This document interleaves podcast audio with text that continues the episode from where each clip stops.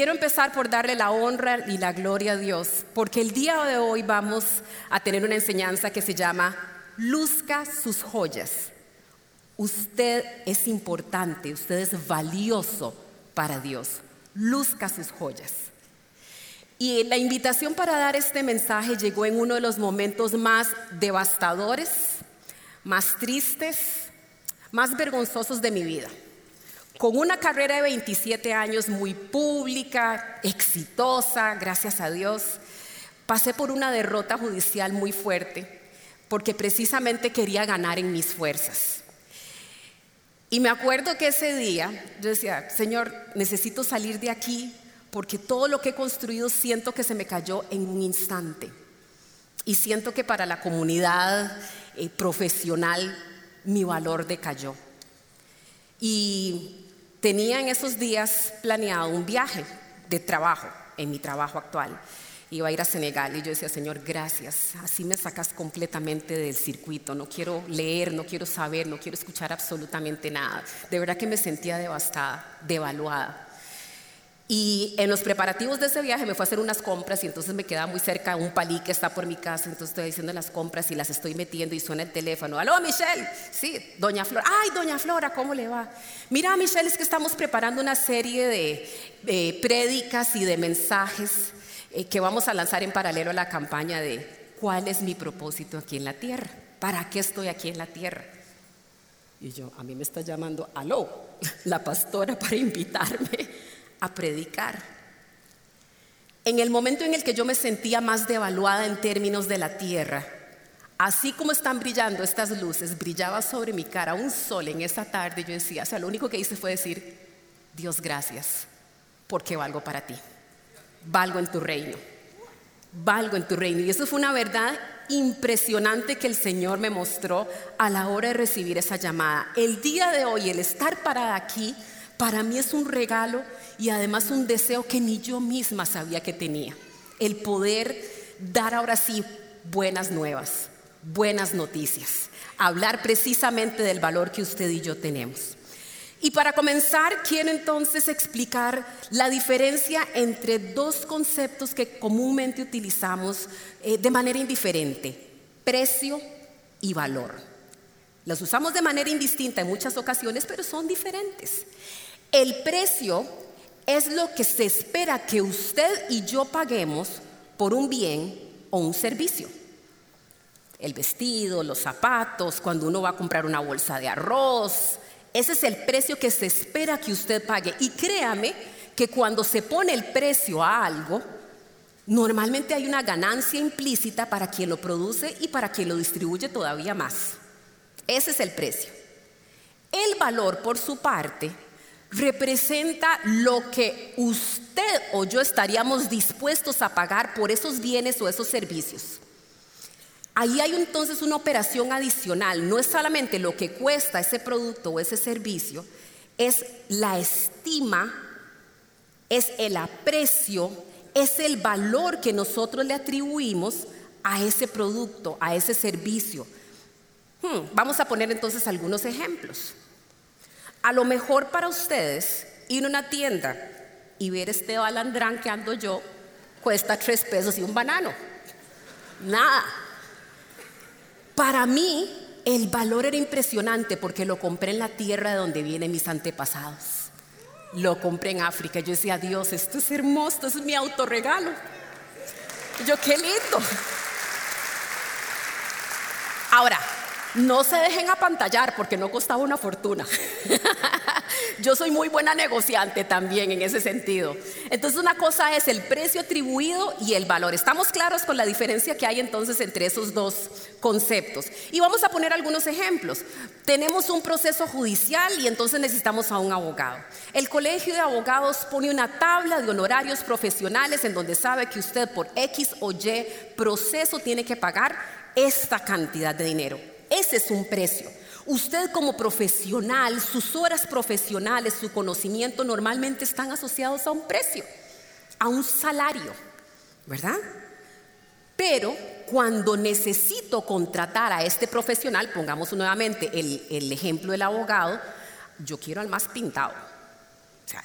el que tenga las rayas puestas y que además tenga tremenda trayectoria, que haya ganado una buena cantidad de casos, entonces estoy dispuesta a pagar un valor superior por encima del precio que está previsto, ¿verdad? Una escuela. Nosotros que tenemos hijos, una escuela, un colegio, un kinder, para los que están en ese caso, maternales, universidades, hay un precio, pero hay escuelas de escuelas y colegios de colegios y universidades de universidades porque tienen prestigio, porque tienen una mejor infraestructura, porque resulta que eh, enseñan dos, tres, cuatro idiomas. Ahora los chiquitos hasta ni hao mandarín le salen hablando a uno. Entonces uno está dispuesto a pagar un valor superior porque precisamente hay una estima, una apreciación del valor que tiene ese servicio, en este caso la educación. Para dar otro, otro ejemplo, o bien un medicamento en temas de salud y ahí uno dice, cuando se trata de la salud, uno no escatima. Uno no se pone y no es devoto de Nuestra Señora del Codo, le dicen, ¿verdad? Uno no se pone de codo aquí a, a regatear cuando se trata de un medicamento y usted está dispuesto a pagar más porque sabe que detrás de ese medicamento ha habido una investigación que permite ahora no solamente eliminar los síntomas que deterioran nuestra salud, sino también que hay un medicamento que cura. Usted está dispuesto a pagar más por eso que cura. Esa es la diferencia entre precio y valor. Entonces recuerde que cuando usted le hablan de valor, hay un tema de aprecio. Hay un tema de aprecio. ¿Cuánto es lo que eso realmente vale? Más allá de lo que se haya invertido en su producción, más allá del tiempo que se le haya atribuido para poder tenerlo. Y cuando hablamos entonces de valor y de precio, vamos a hablar justamente de lo que Satanás quiere hacer con nosotros. Él nos quiere hacer sentir devaluados, mucho más devaluados que el colón frente al dólar, de cuando llegó a 630 pesos. Imagínense qué tan devaluados quiere hacernos sentir Satanás. Nos quiere hacer sentir que no tenemos valor. O peor aún, quiere sujetar nuestro valor a cosas temporales y pasajeras. Ese es el engaño que Él quiere instalar en sus vidas, en sus corazones y en sus mentes. Y eso empieza desde muy temprano. Yo considero que la primera clase de filosofía que los niños y las niñas reciben y que yo creo que muchos de nosotros recibimos en la escuela fue como por ahí de tercer grado, cuando en ciencias nos dicen, el hombre nace, crece, se desarrolla, se desarrolla, perdón, se reproduce y muere el ciclo de la vida.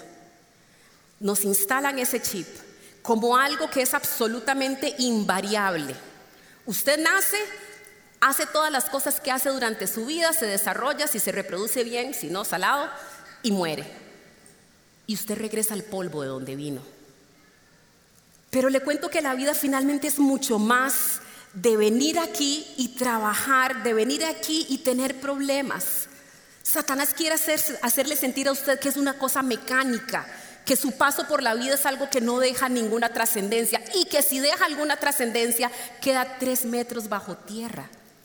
Imagínense. Y que después se olvidan, como se olvidan de todos nuestros deudos y las personas fallecidas. Y sin embargo, Cristo hizo algo por nosotros extraordinario, porque Él no vio un precio, Él vio un valor. Él vio potencial en usted y en mí. Entonces, más allá de esas personas que eran devaluadas por el pecado, por sus errores, por cosas que nos quieren definir, por los fracasos que hemos tenido en lo profesional, en lo relacional, eh, a nivel comunitario. A veces nos quieren definir por esos fracasos, como ese día que yo decía, Señor, me siento tan avergonzada porque hasta en una página de periódico salió esto y de repente me estaba definiendo por una derrota transitoria, porque en realidad mi victoria está en Cristo. Nuestra victoria está en Cristo. Y mi valor, más allá de esa percepción profesional que otras personas puedan tener y el valor que otras personas tengan de usted, el respeto y la estima que otros tienen de usted, está resarcida, restaurada y revalorada en Cristo. Entonces, mucho ojo que no le creamos a Satanás que usted del polvo viene y al polvo regresa. Y que usted es solo polvo. Y es más, el polvo no vale absolutamente nada. Y usted lo que hace es hasta pagar por una escoba eterna para poder balar, barrer ese, ese polvo y ponerlo en la basura. Satanás quiere hacerlo creer usted que usted es polvo, que no vale nada y que merece ser barrido, puesto en la basura y olvidado. Pero déjeme nada más ponerle ejemplos de lo que el Señor hace con el polvo. El Señor toma lo despreciable del mundo y lo hace valioso. Él tomó polvo, un día de estos tomó polvo, ¿verdad? Y en él sopló vida. Y nos creó usted y a mí a su imagen y semejanza. Otro día, el Señor tomó polvo, escupió y hizo como un poquito de barro con ese polvo y su saliva y se lo puso en los ojos a un ciego y ese ciego vio, recuperó la vista. Ese polvo el Señor lo toma en sus manos y sobre él pone el agua de su Espíritu Santo, lo apelmaza, lo forma y hace de él vasijas vasijas, eso es lo que el Señor hace. Y la palabra dice que nosotros somos vasijas, barro en manos del alfarero. ¿Se dan cuenta por qué tienen valor? Pero si usted todavía a estas alturas del partido, porque ya yo me puedo bajar de aquí y decirle, bueno, ya, ya Señor, ya les dije que ellos son valiosos, ¿verdad? Y si no me creen, yo quisiera dejarle a usted unos recaditos, seis recados que la semana pasada yo le decía, Señor, y si la gente no cree todavía que tú les atribuyes valor, que les tienes en alta estima, que somos valiosos en tus manos, Señor, que en el reino de los cielos tenemos un propósito en lo que el Señor nos quiere utilizar. Aún así, vengan unos, unos recaditos de parte del Señor para que se acuerden de lo valioso que son ustedes. La semana pasada andaba con mi hermana y con mi hija menor que está viviendo fuera del país y vino a pasar sus vacaciones aquí, nos fuimos para la playa. Entonces me fui a caminar en esta playa preciosa y lloraba, Señor, yo este mensaje no quiero que sea una ocurrencia de Michelle Mitchell. Yo necesito que vos hables con tu autoridad aquí. A mí úseme de micrófono si quiere. Y a la hora de, pedirle su, su guía, me decía, Michelle, deciles que caminen por la arena allí en la playa que tomen un puño y que traten de contar cuántos granos de arena hay allí. Ni un puño de arena podrán contar y mucho menos podrán contar la arena que hay en el mar, en esta playa, ni la que está en las profundidades de los océanos. Y ni les alcanza el entendimiento para poder contar la arena que está en los desiertos. Ese es el tamaño, la profundidad, la anchura, la altura y la intensidad de mi amor por ustedes. Recado número uno, por si se les olvidó que el Señor los ama. Recado número dos, decirles que son valiosos. Sí, démosle un aplauso porque nos ama. Él nos ama.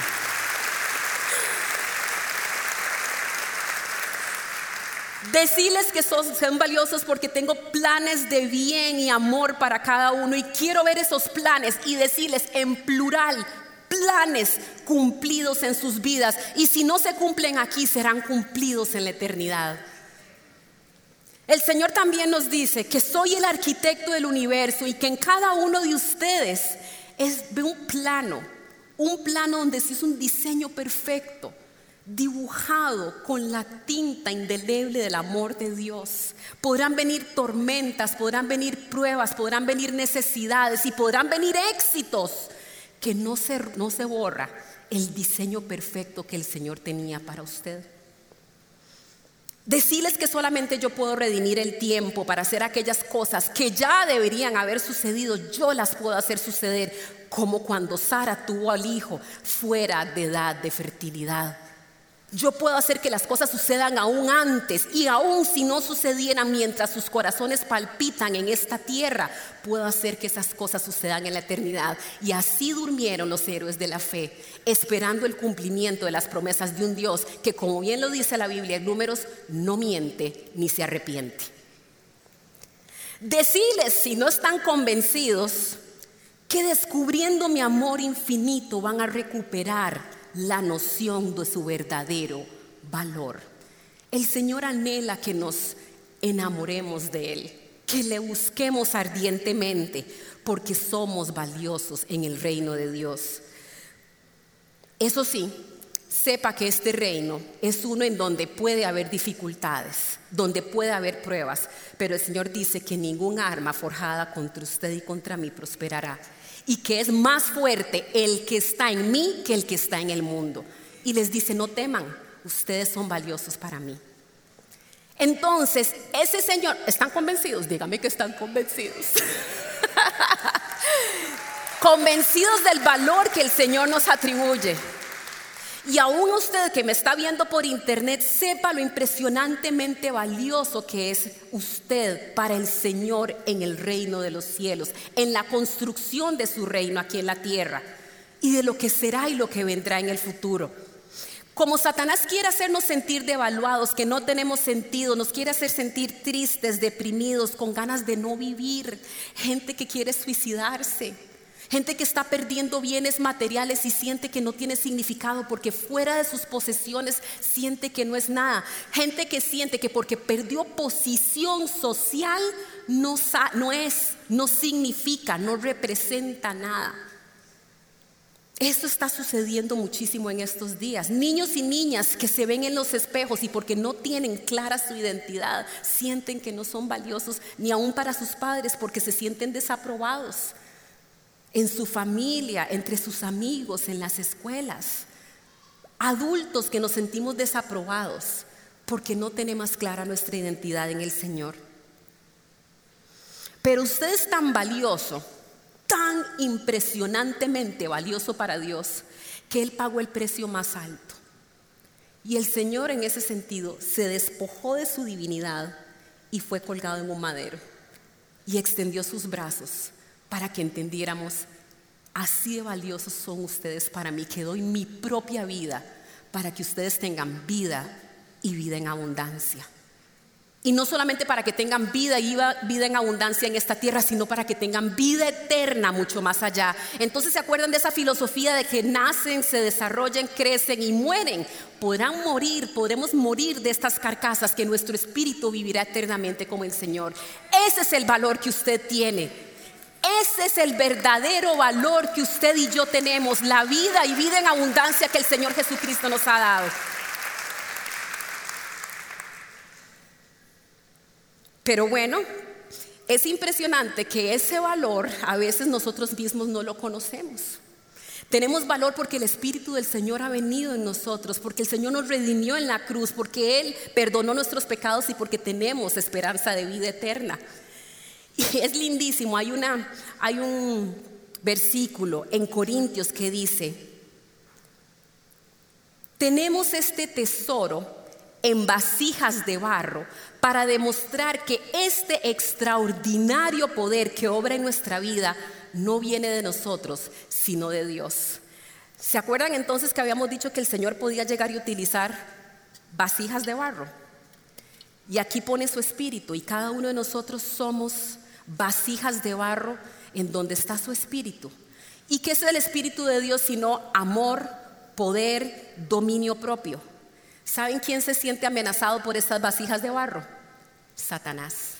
Porque usted es valioso y porque usted contiene el poder y la autoridad de su creador. Y por supuesto que va a querer destruirlo, por supuesto que va a querer hacerlo sentir devaluado. Entonces, como se siente amenazado, él trata, como buen imitador que es y como buen estafador es, que es, de ofrecer cosas para ver si nos atrae y nos roba la vida y la vida eterna. Ofrece precios de descuento, precios de baratillo y lo ha venido haciendo sistemáticamente desde hace siglos. En el tiempos antiguos tentó al pueblo de Israel al que el Señor sacó de Egipto, lo tentó y les dijo, ustedes los abandonaron. Vean, están aquí comiendo polvo, pasándola mal en el desierto. A ustedes los abandonó su padre y les pone un becerro de oro. Adórenlo, porque este becerro les va a traer alegría. Entonces todos bailando ahí frente al becerro. Cayeron en tentación.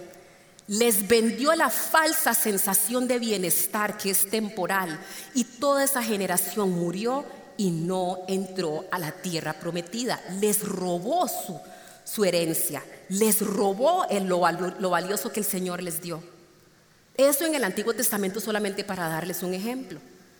En el Nuevo Testamento, al mismo Jesucristo, mientras estaba ayunando y orando, Satanás se le aparece y le dice, te entrego todas estas naciones, estos tesoros, estos reinos.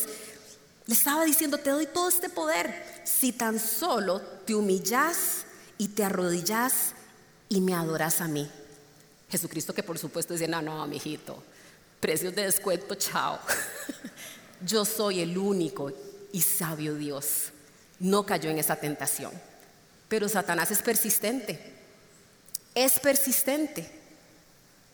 Y unos cuantos días después, a Judas, por 30 monedas de plata, también lo tentó. Y le ofreció 30 monedas para que entregara a Jesucristo. ¿Y qué es lo que Satanás quiere ofrecerle a usted? Poder, placer y prestigio. Poder que sí puede ser sabroso aquí en la tierra para poder tener influencia, para poder ganar cosas. Prestigio para que sean una persona apreciada, respetada, admirada por los demás.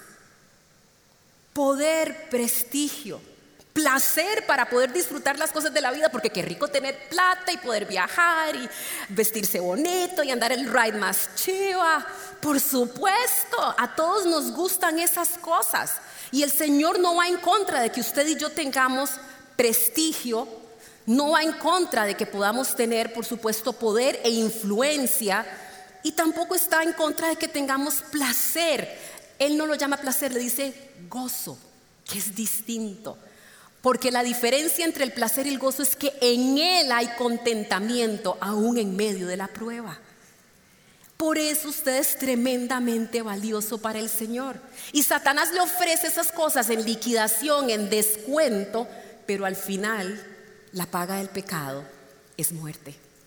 Vean qué transacción más peligrosa. Vean qué transacción más peligrosa. De tal manera que es importante que podamos dimensionar cuál es nuestro verdadero valor. En Cristo, si nosotros tuviéramos que ir a la bolsa de valores, nuestras acciones suben de valor porque saben lo estratégicos que somos en el reino de Dios, pero para una persona que no conoce al Señor, estos son un poco de panderetas. ¿Entiende la diferencia entre precio y valor? En los términos del Señor, entonces, sí tenemos nosotros un, un valor estratégico. Y por supuesto, Satanás quiere robar, matar y destruir. Las vasijas de barro las toma y las manosea las agarra, las manosea, las pone a prueba, las remueve, nos somete en momentos que son difíciles y en muchas ocasiones cuando nos alejamos de la presencia del Señor, cuando no estamos conectados en Él, cuando no tenemos certeza de cuál es nuestro valor, nuestro propósito y nuestro significado en Él, sucede que esa vasija se cae y se rompe. Pero el Señor que tanto nos ama, nuevamente toma los pedazos, aún el polvo, y nuevamente vierte su espíritu cuando hay arrepentimiento. Vierte su agua viva cuando nos arrepentimos y empieza nuevamente a formarnos con ese, el pedalito, ¿verdad? Y nuevamente darnos forma y hace las cosas nuevas. La palabra dice que el Señor las hace nuevas. Y a pesar del dolor que usted haya sufrido, a pesar de los engaños que usted haya sufrido, a pesar de las derrotas que usted haya sufrido, a pesar de las pérdidas que usted haya tenido, el Señor quiere hacerle saber que Él está dispuesto a vertir su espíritu y soplar su vida en usted y formarlo nuevamente para que sepa que usted es valioso en el reino. Pero comprométase y comprometámonos hoy a ser no solamente valiosos, sino útiles en el reino de Dios. Y nuevamente, sí, quiere robar, quiere hacernos invisibles, quiere engañarnos, Satanás, para hacernos pensar que no tenemos ningún valor. Y una de las formas más comunes que usa para robar nuestro valor es haciendo invisible entre nuestros ojos nuestra identidad y el valor que el Señor nos ha dado. Y aquí les quiero contar la historia de algo tan terrible que me sucedió hace algunos años, un par de años. En, mi casa, por mi trabajo, a mí me corresponde viajar muchísimo y a mi esposo le corresponde estar fuera mucho tiempo, precisamente por la consulta que da y demás. Y yo tengo una necesidad imperiosa de sentir que hay orden. que las cosas están ordenadas. Para mí nada es tan placentero si yo siento el gozo del Señor y placer cuando abro un closet y veo que todo está ordenadito. Pueden decir que es una pequeña obsesión, pero a mí me produce muchísimo, mucho placer. Así que una de las cosas en las que siempre hemos invertido como familia es poder tener a una persona que nos pueda ayudar a mantener la casa en orden y, ¿por qué no, preparar los alimentos y demás? ¿Verdad? Eh, y tuvimos durante muchos años a personas, a una persona muy querida que nos ayudaba en los oficios domésticos. Desafortunadamente, bueno, no, afortunadamente esa persona creció profesionalmente y obtuvo otro empleo y le va muy bien. Pero conseguir una persona que fuera de confianza para que entrara en nuestra casa, a la intimidad de, de tu cuarto, de tu closet, de tus espacios, que prepare tus alimentos, lo que vas a ingerir, es trabajo delicado. Y nos costó mucho y anduvimos rebotando de una persona a la otra. Y llegó esta señora y la entrevisté y parecía una buena persona, ¿verdad? Y la dejé entrar a mi casa para que pudiera darnos el servicio. Eh, para nuestra sorpresa, ella empezó a trabajar, no, no, se la jugaba muy bien con la cocina, pero trataba de esforzarse y démosle la oportunidad. Trabajó dos semanas y de repente me dice, doña Michelle, es que vieras que tengo un problema estomacal y me siento muy mal tranquila, espero que te mejores, que te sigas sintiendo mejor y demás. Yo me voy de viaje en esos días y yo decía, qué torta, voy a estar de viaje y demás. Los chicos llegan tarde del colegio, ojalá para poder tener un almuercito o algo por el estilo. El lunes llamo a Alex, Alex, ¿regresó? Me dice, no, no regresó. Yo y nos dejaron botados, fatal, fatal. Cuando regreso de ese viaje, yo estaba buscando una cadenita que mi papá me había regalado para mis 45 años con un corazoncito de oro, una cadenita muy linda que me encantaba ponérmela, la tenía en un joyero y no lo vi. Mm, qué raro. Y me saltó esa duda de, ay caray. Y entonces abrí los joyeros, mis joyeros no son los de Müller ni son los de Tiffany, son los joyeros de Michelle Mitchell, hello. Pero empecé a revisar y cuando me doy cuenta, literalmente limpió y arrasó con todas las cosas de oro. Y lo que más me duele es que tal vez no eran cosas de un precio alto, pero tenían un valor tan importante. Allí estaban los pulsitos que le había comprado a mis hijos cuando eran bebés.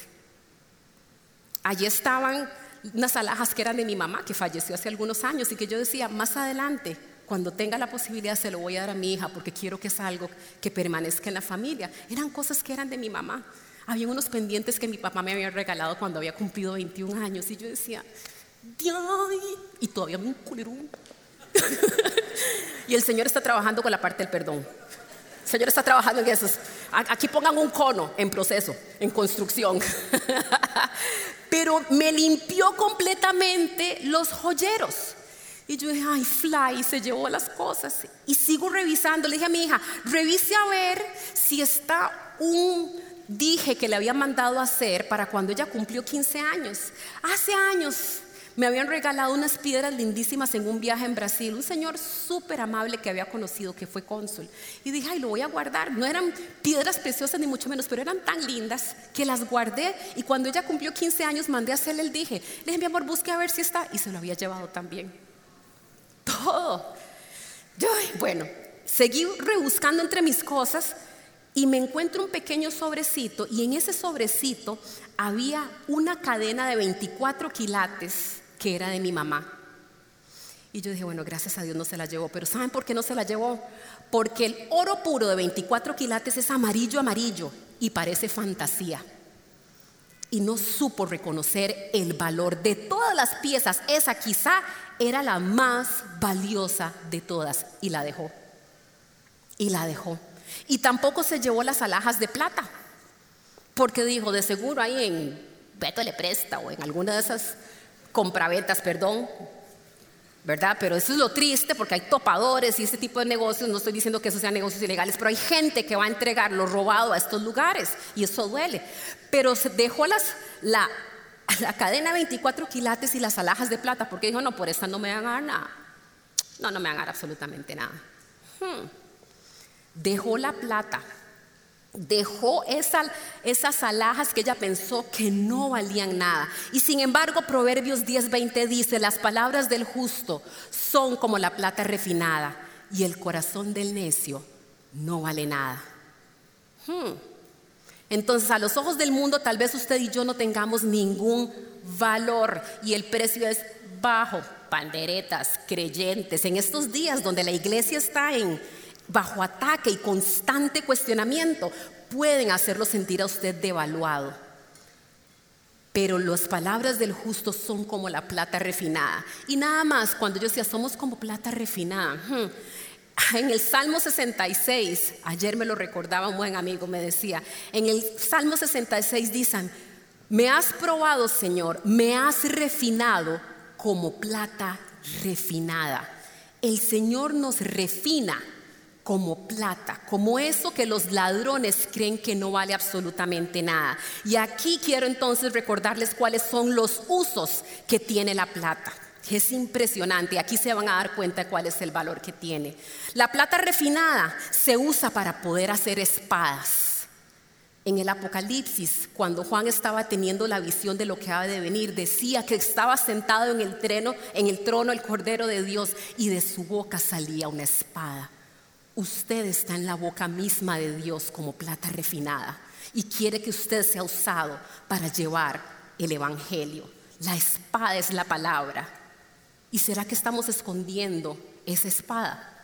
Por eso es que Satanás quiere hacerlo sentir devaluado, porque usted es un arma letal en el reino, un arma letal para matar precisamente y destruir esas mentiras del enemigo. La plata también, también se utiliza para poder capturar la luz. En fotografía es un, eh, un elemento que lo que hace es fijar la luz sobre una superficie, capturarla. En términos bíblicos pienso, Señor, en tiempos de oscuridad y de tanta eh, tiniebla, tú, Señor, nos usas como plata refinada para capturar la luz e iluminar los espacios en donde estamos nuestros espacios de trabajo, nuestras familias, nuestra vida de pareja, a nuestros hijos, nuestras comunidades. El Señor nos usa para capturar la luz y poder reflejarla. En la medicina es impresionante y esta me encantó. Se utiliza precisamente para poder sanar las heridas. Cuando usted se quema, no se ponga colgate, no se ponga pasta de dientes, porque eso le puede achicharronar la piel y se echa a perder, ¿verdad? Use los medicamentos que corresponden. Hay uno que se llama sulfa de plata. Se me olvidó cómo era que se llamaba. Esa. Eso se usa y ¿qué hace? Regenera los tejidos. El Señor es capaz a través de la plata refinada, el justo, usted y yo que somos plata refinada en sus manos, es capaz de regenerar, de restaurar aquello que fue herido, eso que estaba maltratado, Usted con su palabra, usted con sus interacciones, usted con sus relaciones, usted en su trabajo, podemos restaurar, podemos sanar a través del poder que el Señor nos ha dado. Vean qué uso más importante. En la medicina también hay un estudio muy interesante que se hizo en el 2013 en donde se dice que la plata refinada es como el caballo de Troya de los antibióticos.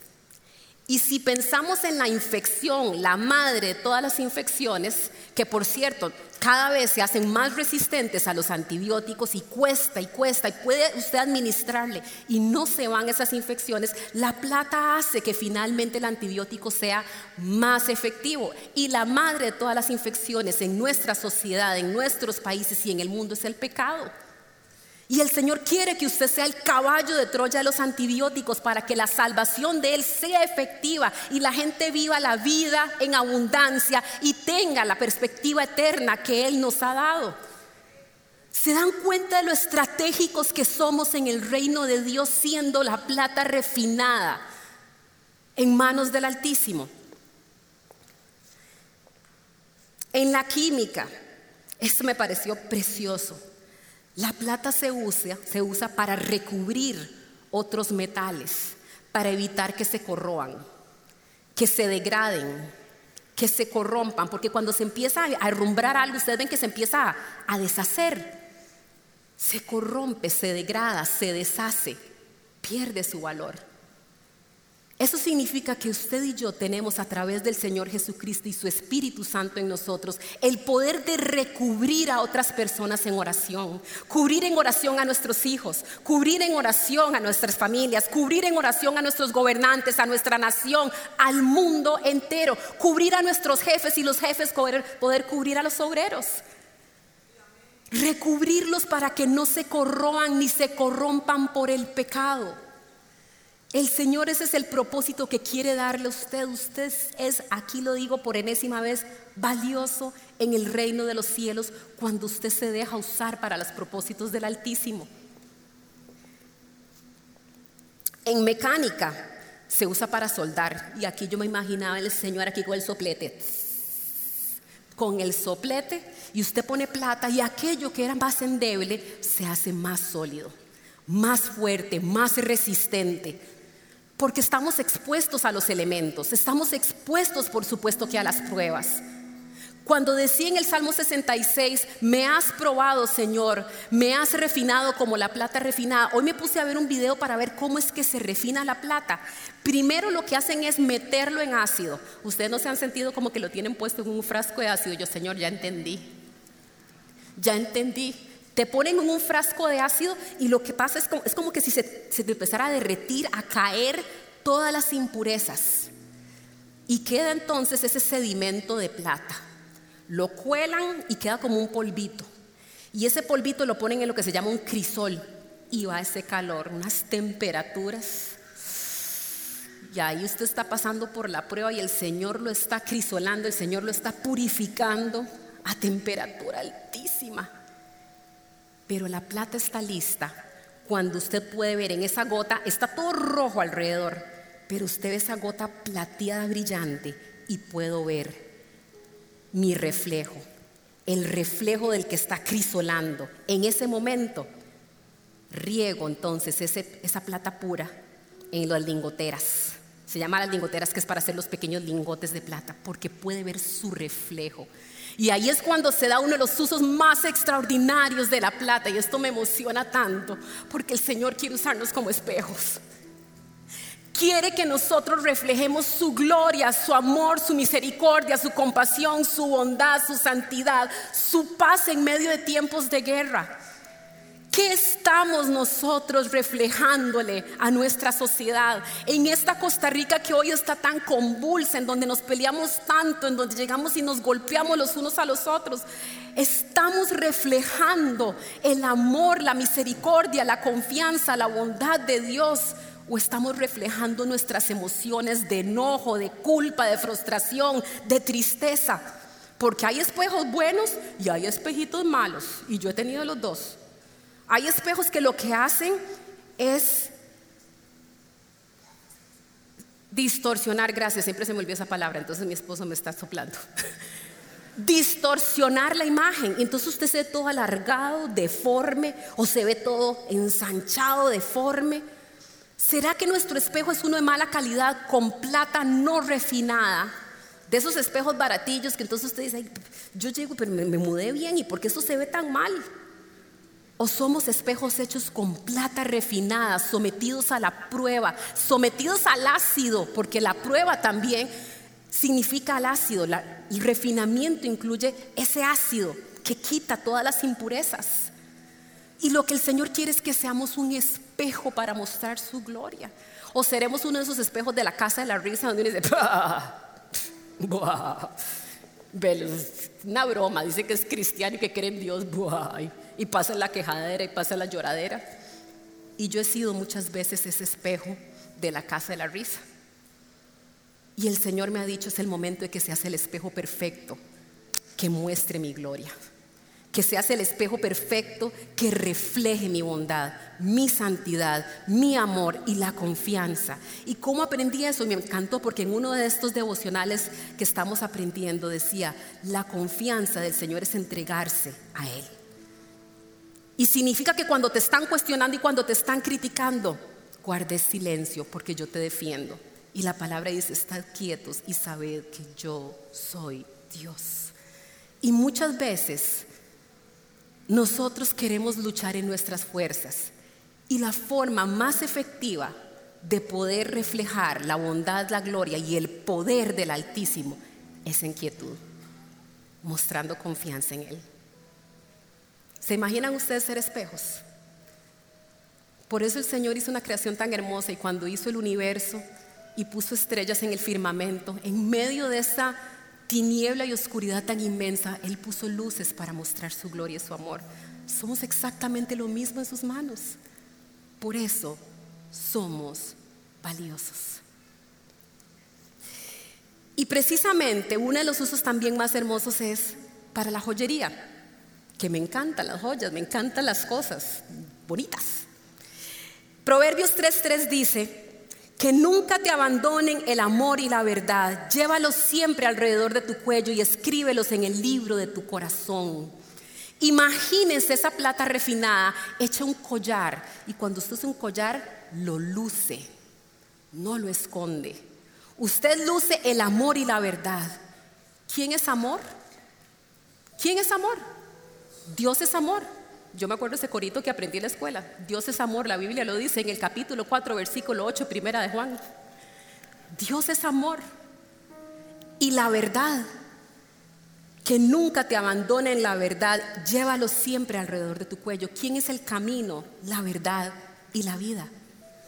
El Señor nos está diciendo, luzcan sus joyas a mí, el Señor su Dios, que soy amor y verdad sin pena, con orgullo, porque esto es lo que les da valor a ustedes. Ese es el verdadero valor que tenemos. Y quisiera invitarlos que se pongan en pie y que oremos. Y que oremos. Porque el Señor quiere que usted nuevamente tenga plena certeza del valor que usted tiene.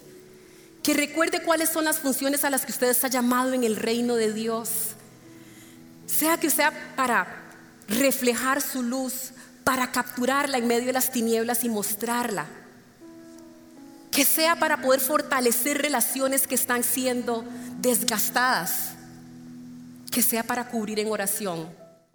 Esperamos que esta enseñanza haya sido de gran bendición para tu vida. Si te gustó este mensaje, puedes suscribirte a nuestro canal y también seguirnos en redes sociales. Nos vemos en la Como.